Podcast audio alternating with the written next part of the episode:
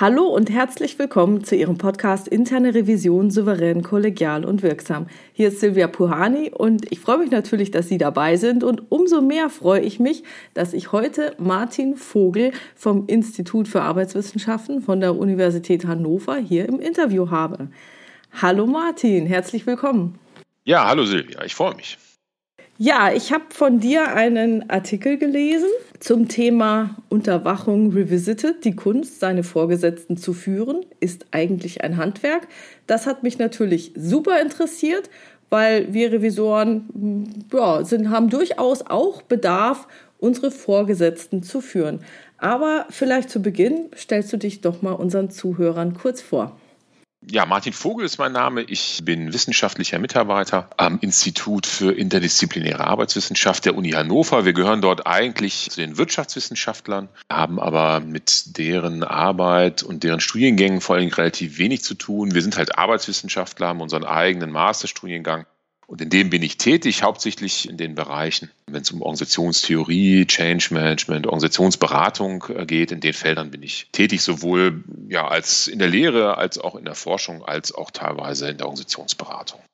Genau, in dem Zusammenhang ist auch dieser Artikel entstanden, mal im Kontext eines Seminars, was ich natürlich nicht alleine gemacht habe. Das soll nicht unterschlagen werden. Da war mein Kollege Thomas Höbel mit dabei. Mit dem zusammen habe ich auch den Artikel geschrieben. Und ich kenne dich, weil ich nämlich auch an diesem Institut für Arbeitswissenschaften, sagen wir mal, eingeschrieben bin, hin und wieder dann Kurse mache, zumindest vor der Pandemie sehr regelmäßig.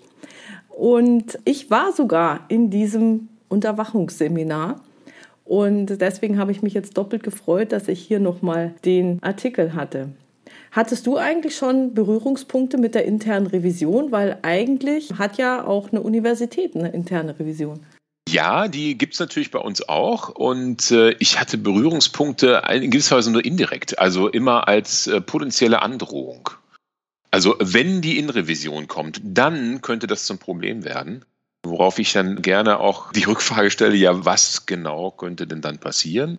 Da ist das Gespräch meist relativ schnell zu Ende, aber tendenziell geht es immer darum, dass man das dann ordentlich machen muss, weil man die Fahrtkosten gescheit abrechnen soll oder eine Begründung schreibt, die irgendwie die, der Innenrevisor, ich kenne den gar nicht, ich weiß gar nicht, ob es ein Mann oder eine Frau ist, aber der das akzeptieren soll, da muss man das ja bestimmten formalen Regeln folgen und daher kenne ich das. Also ich weiß nicht, ob es den wirklich gibt, aber in den Erzählungen gibt es den. Okay.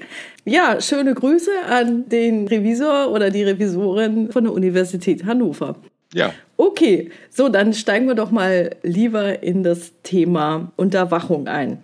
Also, wie kann ich denn jetzt meinen Chef im Sinne der Sache beeinflussen? Und für interne Revision ist vielleicht noch zu sagen, wir gucken uns nicht nur Fahrtkostenabrechnungen an, sondern wir sind eigentlich, ich bezeichne das immer euphorisch als Art Supervision der Organisation. Das ist leider eine ungewollte Supervision in vielen Fällen, also dass wir eben uns die Abläufe und Prozesse anschauen und äh, gucken, wo sind Risiken, werden die Risiken gemanagt und dann geht's los und da haben wir natürlich hin und wieder auch so Dinge, wo wir sagen, Mensch, da wäre es jetzt gut, wenn die Oberchefs, also was ist das bei dir, der Dekan oder die Obersten in der Uni, dass die in unserem Sinne, sprich im Sinne der Organisation handeln. Mhm. Wie geht das? Ja, also wie geht das generell? Das ist natürlich schwierig zu sagen und letztendlich müsste man immer sagen, hängt das vom Einzelfall ab. Aber zunächst einmal wäre mir eine Sache ganz wichtig, weil du das ja auch schon gesagt hast. Es geht nämlich um eine Beeinflussung von Führungskräften und zwar im Sinne der Sache. Also das Ziel ist, gute Entscheidungen zu treffen und zwar ist ein entscheidender Punkt, gute Entscheidungen im Sinne der Organisation und nicht etwa also im eigenen Sinne. Also das ist ein bisschen die Unterscheidung zu anderen Theorieangeboten, also die vielleicht in Richtung Mikropolitik oder der Suche nach eigenen Vorteilen geht. Also wie kann ich meinen Chef, meine Chefin beeinflussen, sodass es mir zum Vorteil gereicht? Das ist mit Unterwachung eben nicht gemeint, sondern es geht darum, Entscheidungen insofern zu beeinflussen, dass sie im Sinne der Sache zum Vorteil der Organisation, also eine richtige Entscheidung getroffen wird. Auch, und das zeigt ja das Praxisbeispiel, was wir da in dem Artikel auch mit bearbeitet haben, auch dann, wenn es sogar zum eigenen Schaden gereicht. Das ist der entscheidende Punkt. Und insofern passt das wahrscheinlich wirklich ganz gut zur Innenrevision, die Perspektive, weil es geht eben in der Tat darum, die Entscheidung so zu beeinflussen, dass was Gutes dabei rauskommt. Wie man das genau macht, hängt dann eben in der Tat von verschiedenen Faktoren ab. So war zumindest unsere Perspektive. Also wir haben da so ein ganz einfaches Modell letztendlich entwickelt, wo es natürlich auf der einen Seite darum geht, selber zu schauen, welche Option habe ich denn? Also in eurem Fall als Innenrevisor, als Innenrevisorin, welche Machtposition habe ich denn da und welche Quellen kann ich anzapfen? Das müsste man sich anschauen. Das zweite wäre dann die Situation, sich anzuschauen, in der man sich gerade befindet. Also im Kontakt mit seinem Chef, seiner Chefin zum Beispiel. Was ist eine gute Situation zum Beispiel? Wo kann ich ihn oder sie am besten und am einfachsten, am direktesten, am schlauesten erwischen? So. Und wann ist eine gute Situation, wann eher nicht? Und der dritte Teil wäre dann, in der Tat verschiedene äh, Taktiken auch zu beherrschen. Also es geht ja letztendlich auch darum, zum Beispiel, das könnte ich mir vorstellen, dass gerade für Innenrevisoren manchmal gar nicht so einfach ist, auch eine entsprechende Sprache zu finden, die die jeweiligen Chefs dann auch verstehen. Also fallen mir gute Beispiele ein, ein gutes sprachliches Vokabular, was mein Gegenüber auch versteht. Und zum Beispiel eben nicht der Hinweis auf unsere Fahrtkostenregelung oder so. Das kann man doch auch anders machen. Das ist halt genau die Frage, wie mache ich das so, dass mein Gegenüber das auch versteht. Also in diesem Dreiklang bewegt sich das. Und da geht es letztendlich eben in der Tat um das Fällen guter Entscheidungen, die Beeinflussung der Entscheider, eine gute Entscheidung zu treffen. Also einerseits möchte ich mit dir jetzt noch mal reingehen, was ist eine gute Entscheidung? Andererseits hast du auch gesagt, ja, die richtige Entscheidung auch dann, wenn es zum eigenen Schaden gereicht. Meinst du jetzt dem, der den Chef unterwachen will oder dass der Chef auch selber einen Schaden davor hat? Nee, also die Unterscheidung ist deshalb relevant, weil ich eben ja den Hinweis geben will, dass es eben nicht so etwas wie Mikropolitik ist. Also ich versuche eben meinen Chef zu lenken, damit ich davon einen Vorteil habe, dass er sich so entscheidet, dass es für mich Karrierevorteile hat oder so etwas. Sondern es geht eben um eine Entscheidung, die, also zum Beispiel eben einen größeren Schaden von der Organisation, um die es da gerade geht, die da beobachtet wird, ja abzuwenden. So. Und das äh, auch so weit zu gehen, zum Teil, dass das für mich selber im schlimmsten Fall sogar auch äh, als derjenige, der ich unterwache, zum Schaden führen kann. Also das Beispiel, was wir in dem Artikel ja als Grundlage gewählt haben, war ein Raketeningenieur, äh, Roger Beaujolais heißt der, der sehr berühmt geworden ist im Nachgang der Challenger-Katastrophe.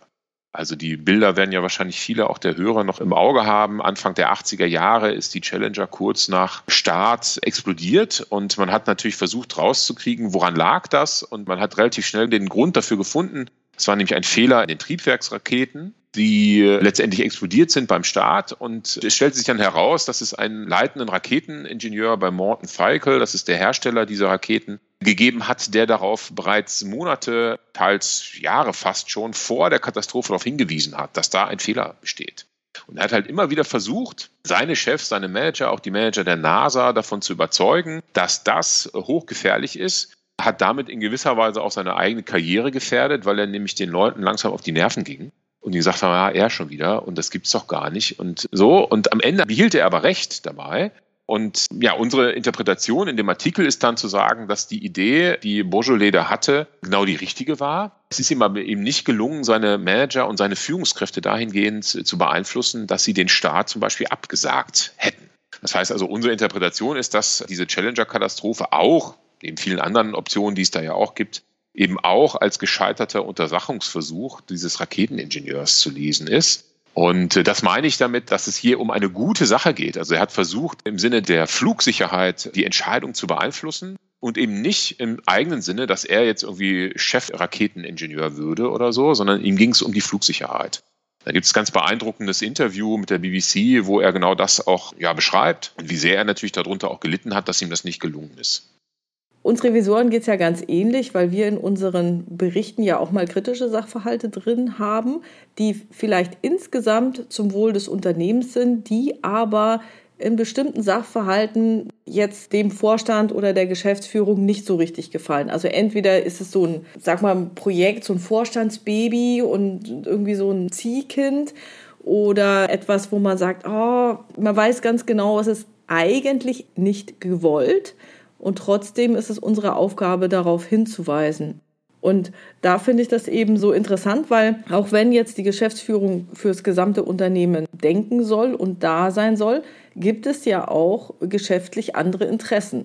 Und das hattet ihr auch so schön dargestellt. Wie war das denn bei der Challenger-Katastrophe? Also man muss erstmal in die Zeit zurückreisen, ja. Also 1982, glaube ich, war das. Da war Ronald Reagan US-Präsident, das war mitten Zeit des Kalten Krieges. Da ging um Star Wars, also die Ausrüstung des Weltalls mit raketenbrechenden Waffen, also wo es also wirklich zur Sache ging. Und das Challenger, also das Shuttle selber, wurde entsprechend auch so gebaut, dass es eben in der Lage war, auch militärrelevante Satelliten zu bauen und so. Also das ist eine ganz andere Zeit gewesen damals. Und entscheidend war, dass diese Challenger-Katastrophe unmittelbar vor der Verlängerung eines Vertrages wohl stattfand. Und zwar eines Vertrages der NASA mit der US-Armee. So, und da ging es um Milliardenbeträge, die da auf dem Spiel standen. Und die NASA war ohnehin durch verschiedenste Gründe schon in ihrem Zeitplan hinten dran und banken jetzt nun um den milliardenschweren Folgeauftrag und natürlich damit auch alle Zulieferer.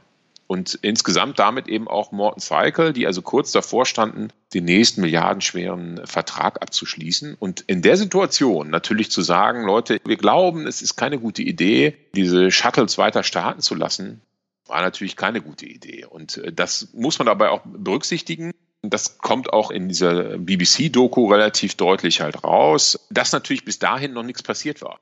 Das darf man nicht vergessen. Also dieser Raketeningenieur hatte zwar immer diese Schäden entdeckt, auch sauber dokumentiert, hat mehrere Memos, kann man übrigens alles noch im Netz nachsehen, weil dieser Untersuchungsausschuss und das Material, was damals gesammelt wurde, immer noch im Netz einsehbar ist. Also er hatte eine ganze Reihe von Memos geschrieben, Fotos gemacht und all dieses. Aber es war halt noch nie zum Ernstfall gekommen. Und das sieht man natürlich ganz deutlich auch, dass das eine Problemlage ist. Könnte ich mir vorstellen, dass das für Innenrevisoren ähnlich ist, äh, dass man vor Situationen warnt, die ja noch nicht eingetreten sind. Es könnte, ne, wenn wir so weitermachen, dann könnte es dazu führen, dass. Und da kann man natürlich immer sagen, ja, aber bisher ist ja mal alles gut gegangen. Das ist eine der Standardantworten, die wir zu hören kriegen. Was wollt ihr denn?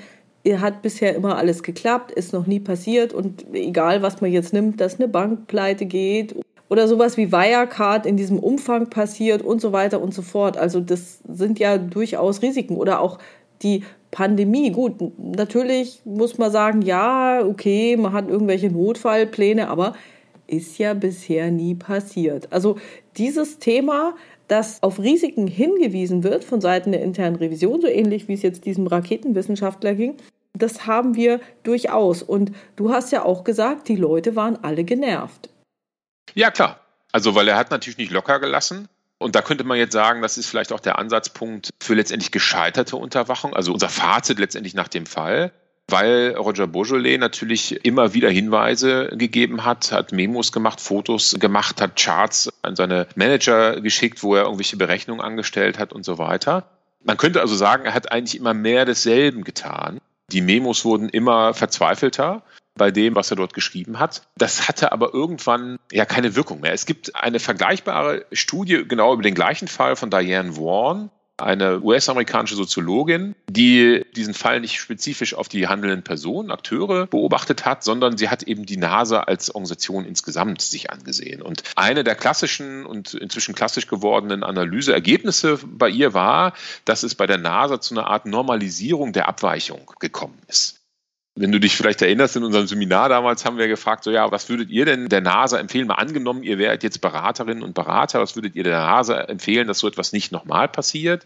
Und dann war immer so eine Standardantwort, ja, man müsste sowas wie ein Fehlermanagementsystem entwickeln oder Qualitätsmanagement oder so. Das hat die NASA natürlich alles gehabt. Also die NASA ist, wenn man so will, die Mutter aller Qualitätsmanagementsysteme.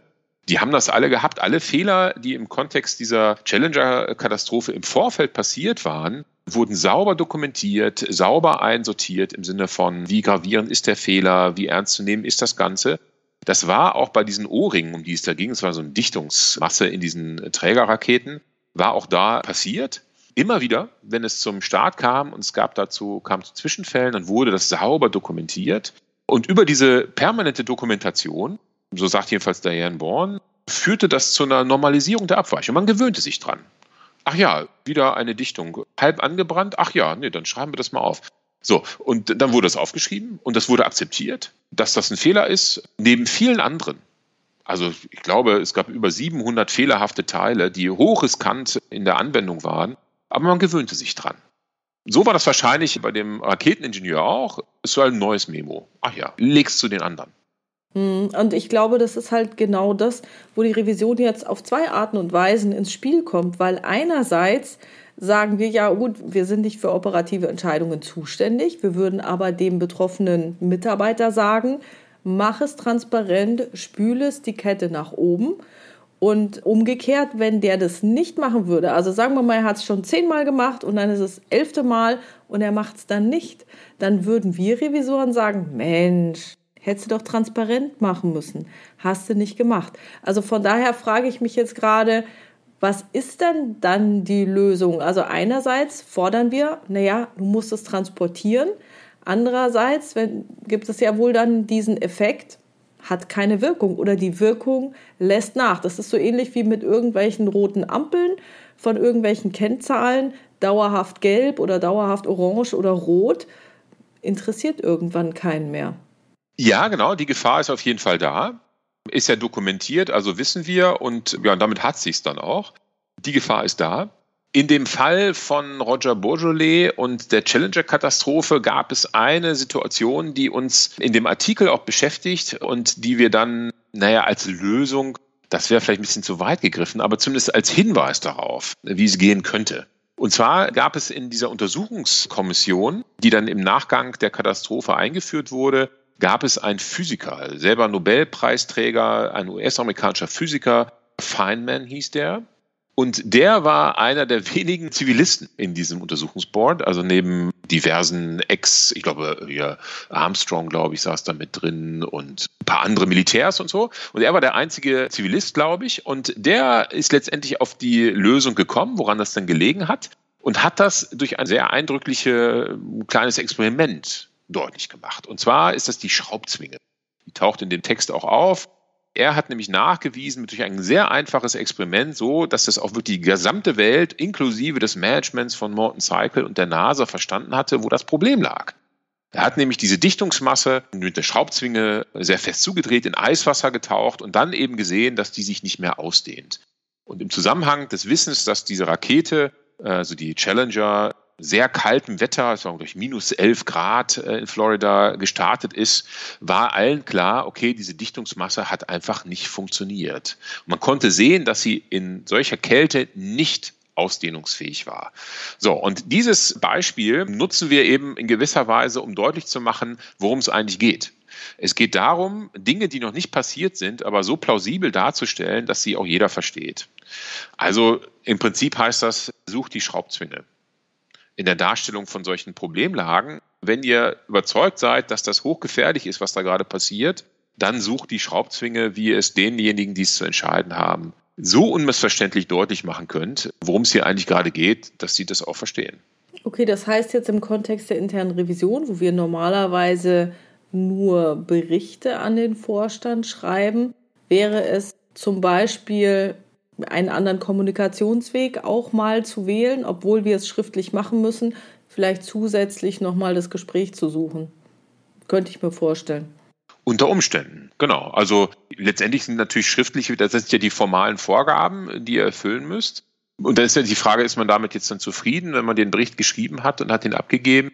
Das ist eben die Herausforderung. Also wenn man wirklich überzeugt ist, dass hier gerade, ja sagen wir, vielleicht nicht eine Katastrophe sich anbahnt, aber doch irgendwie schwerwiegendes Übel, ob man dann nicht in der Tat noch einen anderen Weg gehen kann, gehen muss. Also in dem Fall von Roger Beaujolais war es halt so, dass wir uns in der Analyse des Falls auf die direkte Managementkonferenz im Vorfeld des Staats konzentriert haben. Das ist relativ gut dokumentiert auch unter anderem in dieser Konferenzmaterial, was man dort einsehen kann. Da hat es eben eine Management-Konferenz gegeben, direkt vor dem Start, wo man nochmal überlegt hat, sollen wir jetzt starten oder nicht. Und da hat eben Roger Beaujolais genau das Gleiche gemacht, wie er es immer getan hat. Er hat wieder seine Fotos vorgelegt und seine Berechnung gezeigt, was eben erneut nicht überzeugend war. Was jetzt nicht heißt, also nicht, dass ich da falsch verstanden werde, ich würde niemals so weit gehen, sagen, naja, dass das jetzt nicht geklappt hat, da hat ja der Beaujolais selber Schuld dran gehabt. Das ist natürlich grober Unfug, das würde ich nie behaupten wollen, aber wir nutzen diesen Fall deshalb, um deutlich zu machen, woran es auch neben vielen, vielen, vielen, vielen anderen Dingen auch gelegen haben könnte. Also wir haben ja da noch dieses Thema, dass wir den Techniker haben, den Raketenwissenschaftler und dann den Manager. Und da nehme ich mal an, dass diese Manager sowas wie bei uns BWLer waren, die eher auf Profit und Loss geguckt haben und wollten, dass halt die Umsätze sprudeln und so weiter und vielleicht nicht dieses technische Verständnis hatten. Okay, deine These ist jetzt, wenn der Roger Beaujolais mit Eiswasser und Schraubzwinge und dem Dichtungsring angerückt wäre, hätten die das vielleicht kapiert.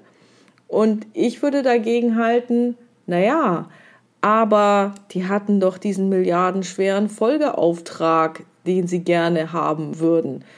Meinst du denn tatsächlich, dass die Schraubzwinge dann da zum Erfolg geführt hätte? Na, das ist natürlich absolut hypothetisch. So. Der Punkt war halt, und insofern darf man das, muss man fairerweise dazu sagen, darf man nicht vergessen, im Nachhinein wird einem ja vieles schnell klar. Ne? Und man guckt jetzt, wir sind alle zusammen in einer Situation, wo wir im Nachhinein auf diesen Fall gucken und sagen, man hätte doch und könnte und so weiter. So, das ist natürlich nicht der Fall gewesen. Ich glaube allerdings, in diesem Fall ist dieses Experiment so überzeugend gewesen, dass man sofort gesehen hätte, dass das so nicht funktioniert. Jetzt gilt es das natürlich eher als Metapher zu benutzen und zu sagen, was, wie könnte das denn sein? Wie könnte man ein drohendes Unheil so darstellen, dass das eben auch das Management versteht? Und da glaube ich im Übrigen, dass es natürlich jetzt hier in diesem Fall, den wir da uns angeguckt haben, ein bisschen offensichtlicher ist. Da hat man Techniker, die natürlich technische Probleme lösen und man hat das Management, die eher unternehmensweite und betriebswirtschaftliche Probleme zu lösen haben. Die verstehen sich nicht unbedingt sofort.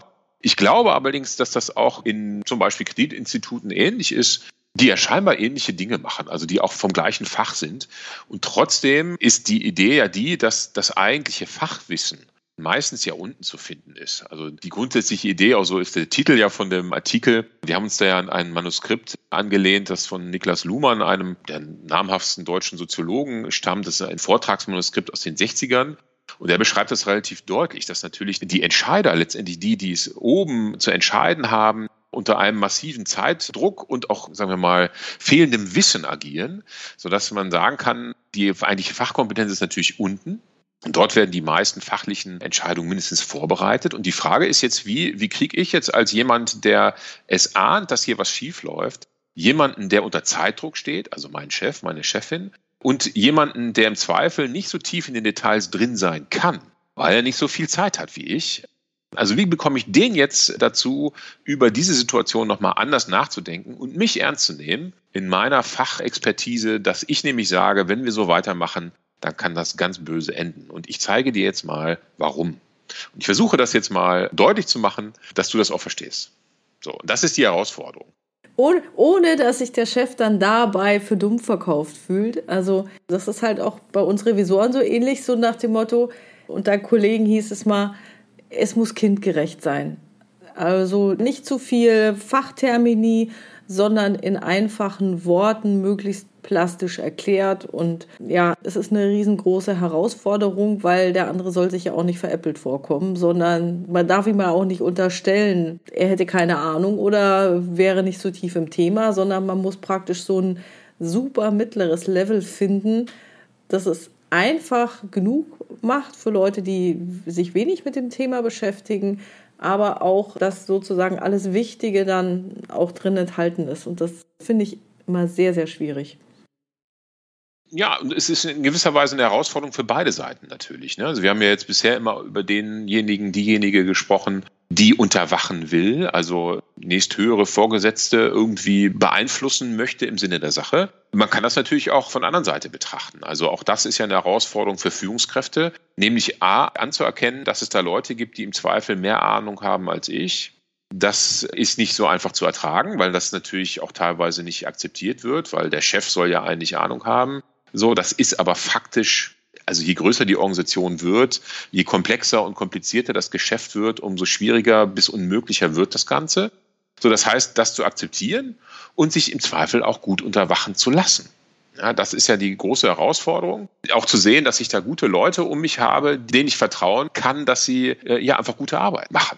Und das war eben auch das Bezeichnende in dieser Situation der Challenger, in der Situation der Untersuchungskommission hinterher, da wurde nämlich auch der eigentliche leitende Ingenieur gefragt, nennen Sie mir mal Ihre besten Raketeningenieure. Und zwar der Reihenfolge nach, nach Ihrer Kompetenz. Und dann musste der zugeben, dass Roger Beaujolais der Beste ist.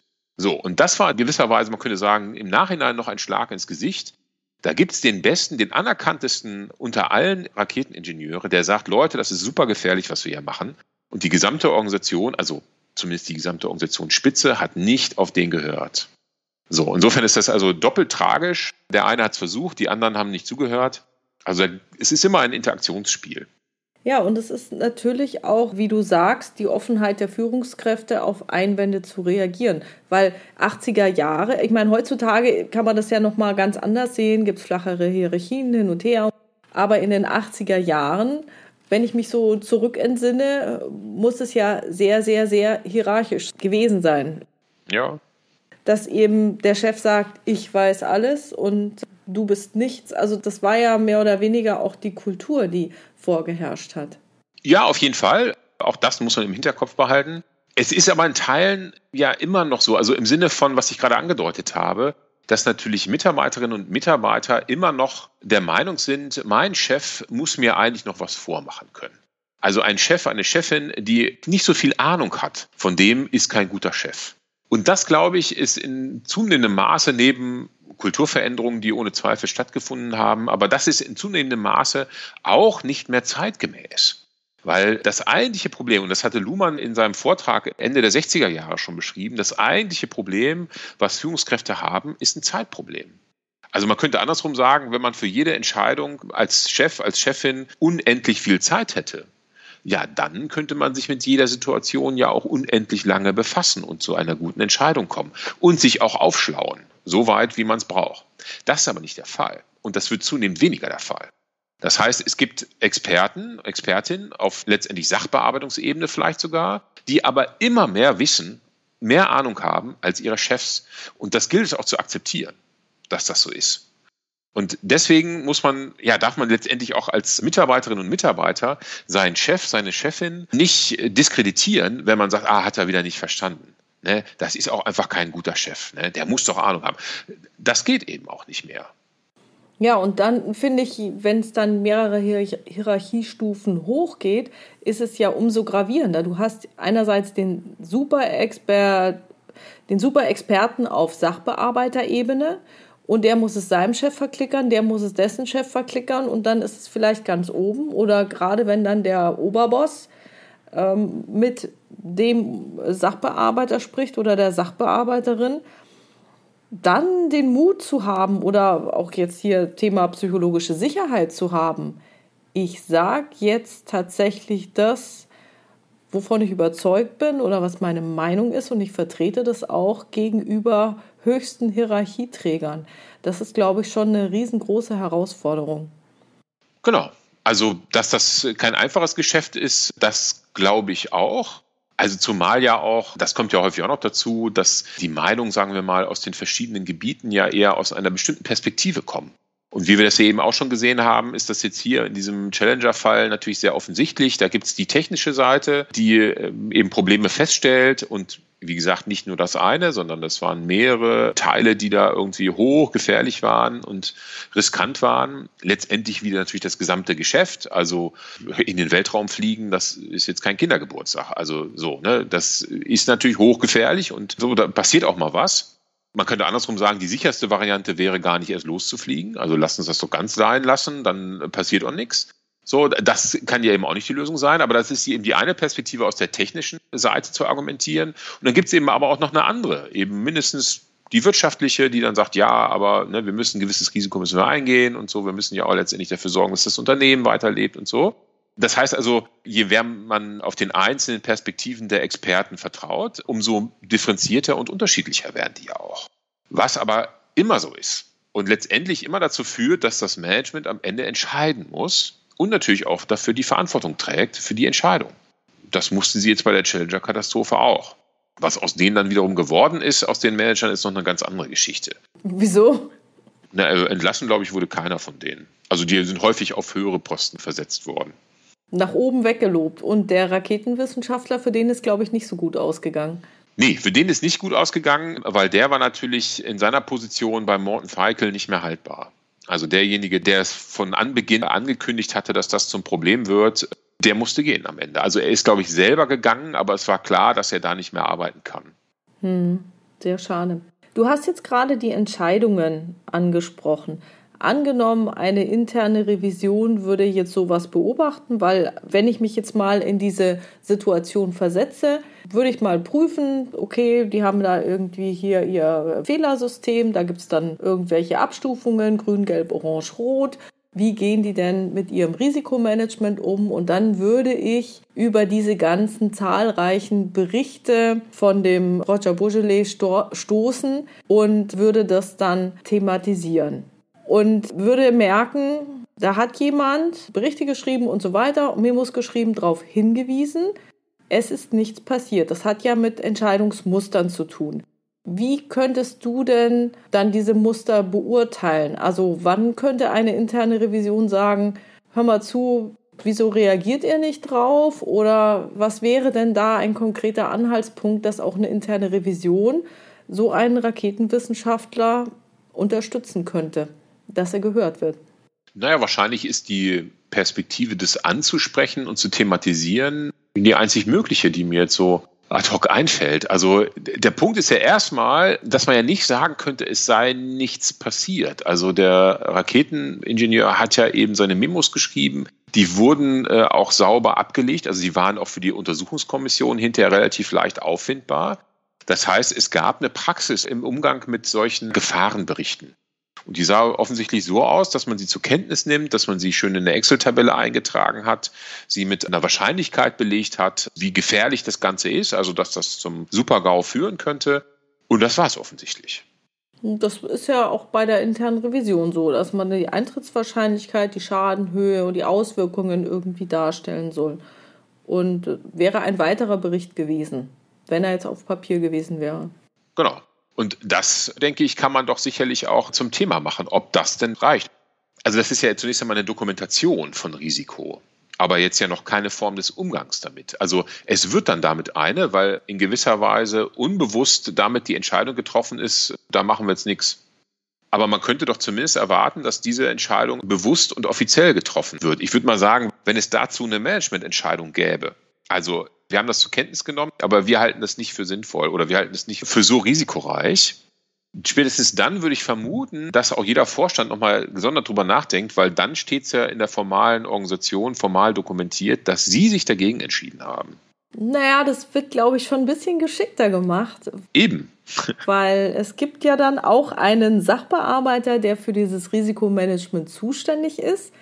Dem wird wahrscheinlich signalisiert, hör zu, mach was du willst, aber diese Rakete muss starten, krieg's hin, natürlich auch auf mündlicher Ebene. Also zumindest stelle ich mir das jetzt mal so vor. Oder es wird gesagt, ja, wenn wir Risiken haben, aber maximal in der und der Höhe, weil sonst können wir unser Unternehmen nicht weiter fortsetzen. Wir wollen ja den Folgeauftrag. Also da ist ja dann praktisch der nächste Sachbearbeiter in der Bredouille, der nämlich das Risiko managen muss. Wäre es dann in dem Fall vielleicht auch eine Möglichkeit gewesen für den Roger Beaujolais, dass er zum Beispiel auf diesen Risikomanager äh, zugeht und ihn irgendwie versucht zu gewinnen für seine Perspektive? um zu sagen, hör zu, wenn ich sage, das ist so und so und du das jetzt ähnlich einstufst, dann sind wir vielleicht schon zwei Leute. Und dann ist es nicht nur knicken, lochen, heften, ablegen, sondern dann könnte mehr damit passieren. Na, denkbar ist das sicherlich. Also, soweit ich das weiß, in der Rekonstruktion dieses Falls, den wir da uns angesehen haben, hat Roger Bourgeois sich in der Regel an die formalen Kommunikationswege gehalten. Das heißt, er hat die Fehler, die er entdeckt hat, auch sauber dokumentiert und immer per Memo an seine Vorgesetzten geschickt. Also so, wie das vorgesehen war in seiner Abteilung. Also er hat da, man könnte sagen, alles völlig richtig gemacht, indem er sich an den vorgegebenen Kommunikationswegen orientiert hat. Jetzt wäre eben unter diesem Dreiklang, den ich vorhin angedeutet habe, also sich eben seiner eigenen Machtposition als Experte klar zu werden und dann zu gucken, welche Wege kann ich denn da einschlagen und wie muss ich das beschreiben, wäre sicherlich das auch eine Option gewesen. Das kann ich jetzt nicht genau sagen, ob er das nicht versucht hat, aber denkbar wäre das wahrscheinlich. Ja, Gut, dann hast du als nächstes gesagt, okay, also Machtposition Experte. Das nächste wäre jetzt dann dieses taktische Timing. Wann kann ich denn meinen Chef gut erwischen oder wie kann ich mit ihm reden? Das erfordert aber auch, dass da eine gewisse Bereitschaft von dem Chef da ist. Ja, klar. Also das wäre jetzt äh, vielleicht unter der Rubrik, äh, sich gut unterwachen zu lassen. Da kann man natürlich auch als Führungskraft durchaus mal drüber nachdenken. Also Ich weiß natürlich, Führungskräfte haben nie Zeit. Es gibt immer gute Gründe, andere Dinge zu tun, gar keine Frage. Nichtsdestotrotz kann man natürlich auch als Führungskraft mal drüber nachdenken, wie das denn so ist. Also lasse ich mich gut überwachen? Bin ich erreichbar für meine Leute, die mir wichtige Dinge zu erzählen haben? Das Problem ist natürlich immer, die erzählen natürlich auch immer andere Dinge ne? und auch Dinge, die vielleicht nicht so wichtig sind, die ihnen gerade wichtig sind. Also wie kann ich auch zum Beispiel unterscheiden, ob da jemand eher mikropolitisch, also im Sinne eigener Sache unterwegs ist oder im Sinne des Unternehmens? Das ist immer eine Herausforderung. Ja, also das ist auch in der Tat kein triviales Geschäft, sich unterwachen zu lassen. Aber zumindest zu reflektieren, das ist ja die Standardempfehlung auch jedes Beraters, jeder Beraterin. Wie viel Zeit nehmen Sie sich eigentlich in der Woche als Führungskraft mal zu reflektieren, was Sie da eigentlich machen? So. Und da wäre jetzt eine interessante Reflexionsfrage eigentlich, wie lasse ich mich eigentlich unterwachen? Ist das leicht für meine Leute oder ist das schwer? Erwischen die mich zum Beispiel? Habe ich äh, Zeitfenster dafür, wo mich Mitarbeiter, die was auf dem Herzen haben, also was sehr Wichtiges, sehr Sinnvolles auf dem Herzen haben, wo die mich erwischen können? So, das ist eine zentrale Herausforderung auf jeden Fall. Hm. Okay, und wenn ich es dann höre, wie reagiere ich? Also so nicht nach dem Motto, hm, das wollte ich jetzt aber nicht von Ihnen hören, weil jetzt habe ich ein Problem. Also das habe ich auch mal erlebt, dass mir ein Chef mal gesagt hat, ach, warum haben Sie mir das jetzt gesagt? Wenn Sie es mir nicht gesagt hätten, hätte ich jetzt kein Problem. Jetzt habe ich ein Problem und das muss ich lösen. Kann ich mir gut vorstellen, dass das passiert, weil in der Tat, wenn ich davon weiß, dann muss ich reagieren. Das ist aber natürlich in letzter Konsequenz ja auch ja, mit Zitronen gehandelt, würde ich sagen, weil das Problem ist ja da. Also zumindest diese Schwierigkeit ist ja da. Ich weiß halt noch nichts davon. Jetzt kann ich mich als Chef, als Chefin natürlich fragen, was ist mir denn lieber? Ein Problem, von dem ich weiß oder ein Problem, was existiert, von dem ich aber nicht weiß, für das ich aber trotzdem verantwortlich gemacht werde, wenn es hinterher ruchbar wird. Weil so ist das ja in der Regel. In diesem Fall jetzt ah, bei der Challenger-Katastrophe war das nicht für jeden Manager so. Aber grundsätzlich würde man das ja erwarten. Also das ist ja Sinn und Zweck auch einer formalen Organisation, dass Führungskräfte für die Fehler und die Probleme, die ihre Mitarbeiter verursachen, am Ende gerade stehen müssen. Also entsteht in irgendeiner Sachbearbeitungsstelle entsteht ein riesiger Schaden und wer muss gehen? Der Minister. Naja, ich kann mich erinnern, ich war mal bei dir im Seminar und da war gerade der Dieselabgasskandal und da hatten wir uns auch drüber unterhalten und da könnte ich mir schon vorstellen, dass gerade die Führungskräfte schon sehr geschickt sind, in ihrem Handeln und dann vielleicht auch, sagen wir mal, mikropolitisch so agieren, dass ihnen dann nicht zu viel passieren kann. Ja, auf jeden Fall. Das ist ja noch nicht ausgestanden. Also man weiß ja jetzt nicht genau, wie dieser Fall letztendlich auch haftungsmäßig aufgedröselt wird.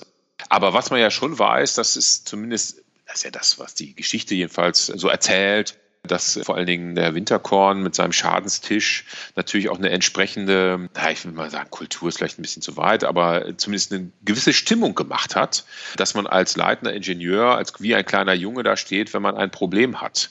Und dann wurde man ja teils von ihm selber, so haben das ja einige zumindest berichtet, auch wirklich zur Schnecke gemacht, wenn man nicht in der Lage war, dieses Problem zu lösen. So. Und dass es dann vielleicht ein paar Motoreningenieure auf die Idee kommen, lass uns das irgendwie anders regeln. Hauptsache, wir müssen da vorne nicht hin. Das ist ja nachvollziehbar, aber das zahlt ja eigentlich wieder auf die gleiche Stelle ein, nämlich sich zu überlegen, wie schaffe ich es eigentlich als Führungskraft, dass ich von diesen Problemen erfahre, sodass man sie halt lösen kann und eben nicht meine Leute dazu zwinge, in Illegalitäten auszuweichen und letztendlich dem Unternehmen mehr Schaden beizuführen, als es vielleicht gewesen wäre, hätte man frühzeitig gesagt, Leute, das mit dem Diesel, das klappt aber so nicht immer alles hypothetisch, gar keine Frage. Ne? Man kann jetzt immer dastehen und sagen, Mensch, der Winterkorn, was hat der denn nicht alles und die Ingenieure dort und wie konnten die nur? Aber man muss immer berücksichtigen, dass man jetzt natürlich im Nachhinein die Sache anguckt und selber ja natürlich nicht in der Situation war. Das sind ja alles so Dinge, die ja, eine Interpretation solcher Fälle immer erschweren. Ja, wir Revisoren sind ja eigentlich immer im Nachhinein unterwegs. Von daher äh, vielen Dank für diesen Appell an uns alle, dass wir uns auch noch mal vorstellen, wie wir reagieren würden, wenn wir in so einer Situation sind. Okay, so, jetzt hast du auch gesagt, es kommt auf diese situationsadäquate Darstellungsform an. Wir sollten unsere metaphorische Schraubzwinge dabei haben. Hast du dazu noch ein paar Tipps? Naja, also da geht es in der Regel natürlich darum, erstmal sich zu überlegen, mit wem habe ich es eigentlich zu tun. Das ist jetzt auch nichts Neues in gewisser Weise, aber was ist das, was mein Gegenüber, in dem Fall mein Vorgesetzter, meine Vorgesetzte, denn versteht, sodass ich das so deutlich machen kann, dass es auch rüberkommt. So, das ist ja letztendlich die Idee. Und das ist wiederum aber sehr situativ und personenabhängig, hat was mit dem Geschäft zu tun, mit dem ich es zu tun habe, auch mit dem Wissen um meinen Chef und meine Chefin wo sie zugänglich ist und welche Darstellung ich denn wählen kann, sodass mir das ein bisschen leichter fällt. Hm. Okay. Letztendlich geht es um diese Metaphorik natürlich dieser Schraubzwinge und was das im Einzelnen dann sein kann, ja, das ist die Herausforderung. Und vielleicht auch in diesem Fall, weil es hier natürlich um ein physikalisches Problem ging, natürlich in diesem Fall eben auch einfacher. Aber gut, das heißt ja nur kreativ zu sein und zu werden, ein Modell sich zu wählen und zu entwickeln, was dann überzeugend ist. Okay. So, also ich muss mir über meine Machtposition klar sein. Also bin ich Experte oder nicht und was habe ich für eine Chance? Ich brauche eine gute Situation, wo ich meinen Chef gut erwische.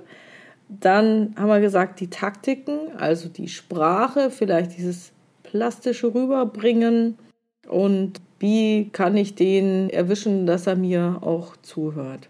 Genau, also in dem Dreiklang, glaube ich, ist man da schon gut auf dem Weg. Also vielleicht zu diesem Thema der Machtsituation, vielleicht noch zwei, drei Sätze. Also wir haben da uns bezogen auf na, letztendlich auf die Machttheorie von Crozet und Friedberg, zwei Franzosen, die in den 70er Jahren so eine Machttheorie entwickelt haben, so eine interaktionale Machtposition entwickelt haben. Und da geht es letztendlich darum, die eigenen Quellen sich anzuschauen. Also es geht bei Crozet Friedberg um die Kontrolle von Ungewissheitszonen, also Dinge, die ich weiß, aber mein Gegenüber nicht weiß. Und da ist eben zum Beispiel eine solcher Quellen, ist eben diese Expertise.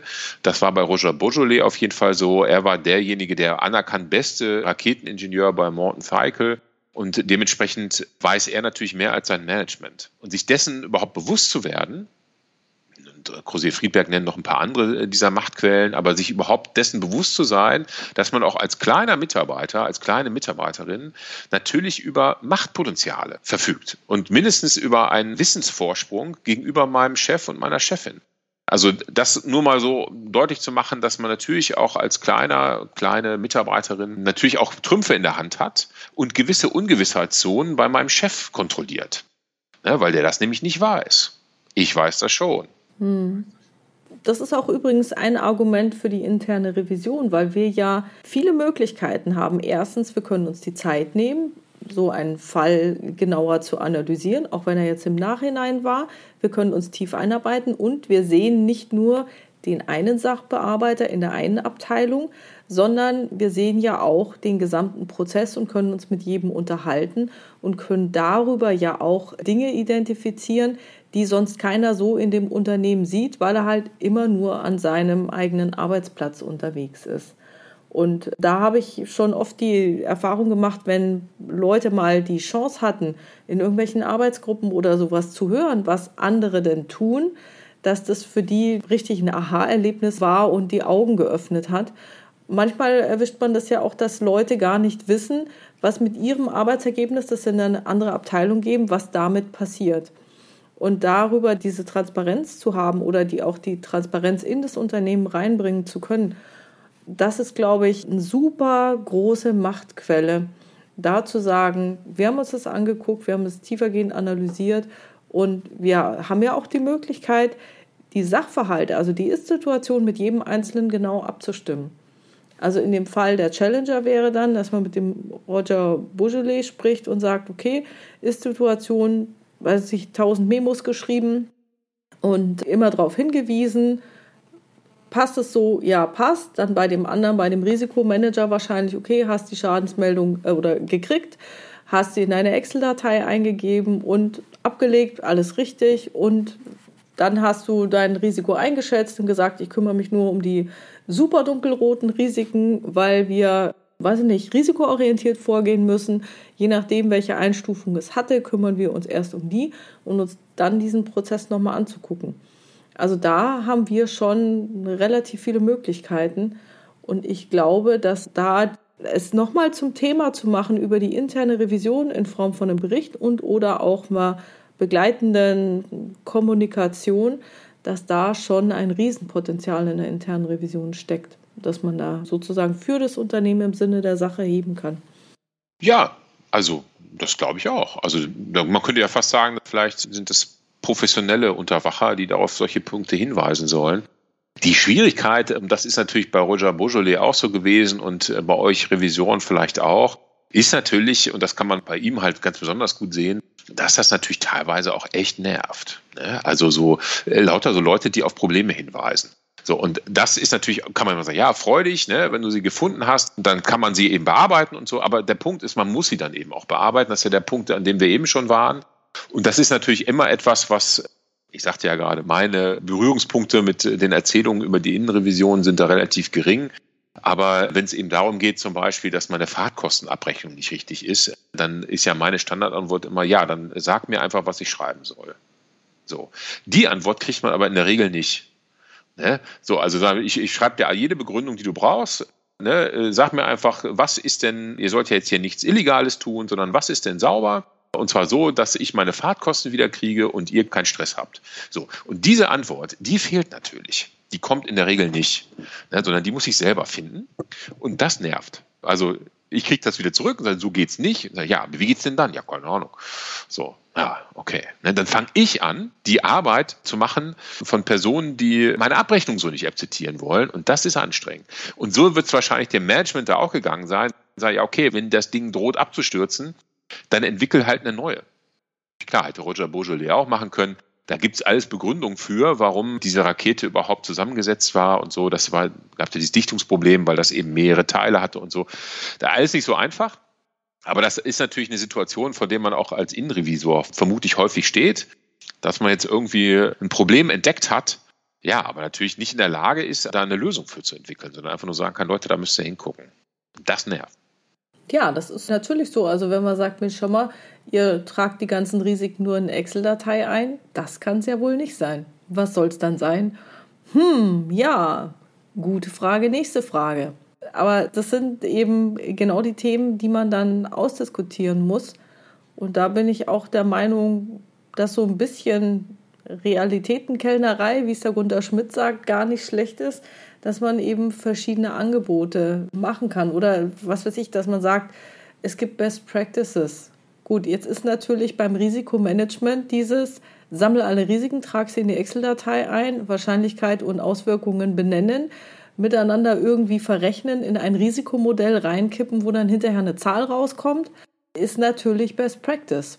Gut, das ist natürlich für so etwas wie ein Raketenunglück nicht das Richtige, aber wenn man dann vielleicht in diese Richtung High Reliability Organisation guckt, dann gehen die ja durchaus anders mit Risiken um. Ja. Und manchmal denke ich auch, vielleicht muss in Unternehmen dann erst was passieren, bevor es zu diesem Umdenken kommt.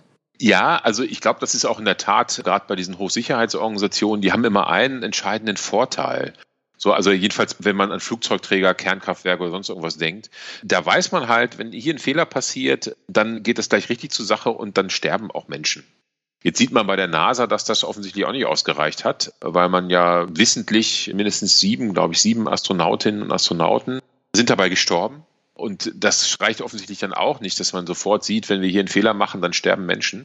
Aber das ist auf jeden Fall meiner Erfahrung nach immer eine Schwierigkeit, wenn man jetzt sich anguckt, wie arbeiten denn Kernkraftwerke oder Flugzeugträger oder so, also solche Hochsicherheitsorganisationen. Und man versucht, deren Lösungsmöglichkeiten zum Beispiel so etwas wie eine Verwaltung näher zu bringen. Das ist eben schwierig, weil klar, kann man da Fehler machen. In der Regel sterben da aber keine bei. Ne, wenn man irgendwie mal einen falschen Bescheid rausschickt. Ja, klar, bei der Bank, gut, da kann es natürlich dann auch schon mal ins Eingemachte gehen. Häufig stirbt da aber auch keiner. Also ich würde mal sagen, es ist maximal Geld weg. Ja, genau. Also das kann ja auch Existenzen zerstören, so. Kommt immer noch an, wie viel Geld weg ist wahrscheinlich.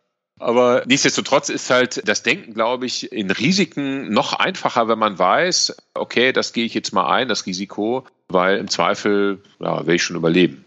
Hm, und ich glaube, dass da gerade die Corona-Pandemie uns allen vor Augen geführt hat, wie schwierig das denn ist weil keiner wusste zu Beginn der Pandemie, was bedeutet das jetzt? Wenn ich jetzt, keine Ahnung, welche Maßnahmen ich auch immer ergreife, wird da jetzt jemand dran sterben oder nicht? Oder wie trifft es uns? Und naja, Also von daher glaube ich, hat uns das alle weltweit ziemlich geschult, nochmal über Risiken anders nachzudenken. Ja, sind wir mal gespannt. Genau. Super, dann danke ich dir recht herzlich für dieses Interview, Martin. Hat mir wieder mal riesig Spaß gemacht. Wie können die Leute dich denn erwischen, falls sie mit dir in Kontakt treten wollen? Ja, am einfachsten ist es wahrscheinlich über die Instituts-Homepage. Also das ist in dem Fall bei uns Uni Hannover. Also die Homepage heißt www.wa für Weiterbildungsstudium Arbeitswissenschaft. So hießen wir früher mal. Also wa.uni-hannover.de und da findet man mich unter Team, äh, Mitarbeiter, Martin Vogel. So, das ist wahrscheinlich am einfachsten. Okay, super. Dann herzlichen Dank für dieses Interview, Martin. Gerne. Tschüss. Ciao.